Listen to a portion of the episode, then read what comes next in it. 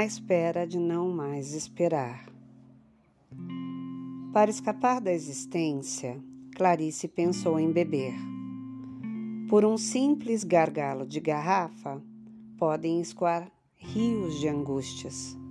Há quem busque na bebida ser um outro, ela não. Na embriaguez, quem sabe, talvez ela pudesse simplesmente deixar de ser. Foi à dispensa e tirou uma garrafa da reserva de vinhos de João. Sentou-se de pernas cruzadas, como costumava fazer quando os dois brindavam as simples coisas, essas que nos entregam absolutas e irrepetíveis felicidades. Desta vez, porém, a garrafa demorou suspensa em suas mãos. No fundo, ela não queria beber. Ela queria ser bebida. Queria ser tragada até a última gota. Ela queria que a ausência de Rosa lhe viesse molhar a boca, devorar-lhe os beijos que foram dele, lamber-lhe nos seios as marcas que João Rosa semeara. E no final será tirada ao desdém como garrafa vazia, desperdício no meio de lixo. Puta da vida. Garrafa pendendo na mão, como se fosse uma pistola descarregada, Clarice regressa ao quarto e dirige-se ao armário onde repousa a moldura e a fotografia de Rosa. Ela se ajoelha e beija a imagem. O beijo limpa as sujeiras da vida. Clarice não sabe onde está a vida. Vou ligar para João. Só ligar. Se ele atender, desligo. Clarice não sabe falar com o silêncio que habita a casa.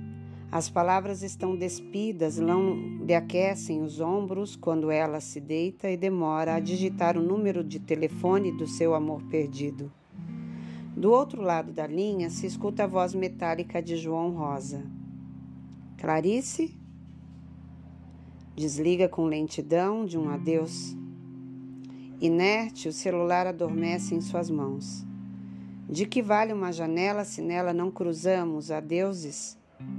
Adormece para acordar de madrugada com a noite pegada às pálpebras. Olha-se ao espelho e, espanto dos espantos, não reconhece os olhos que a contemplam, escuros e frios como um lago morto. João regressa à sala e faz com que a voz de Chico inunde o vazio da longa insônia. A canção fala com ela. Quis morrer de ciúmes, quase enlouqueci. Morrer de ciúmes é demasiado solitário e ela tem a canção como companhia. É a única amiga que lhe resta. Tenho medo de morrer demasiado. Ergue-se como que respondendo a uma súbita iluminação interior. Retorna ao espelho e não reconhece as palavras que lhe fluem mais do peito que da boca. Ninguém morre nunca.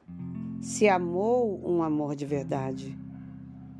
Podiam ser palavras de alento, mas soaram-lhe com o mesmo artifício de letra de música romântica.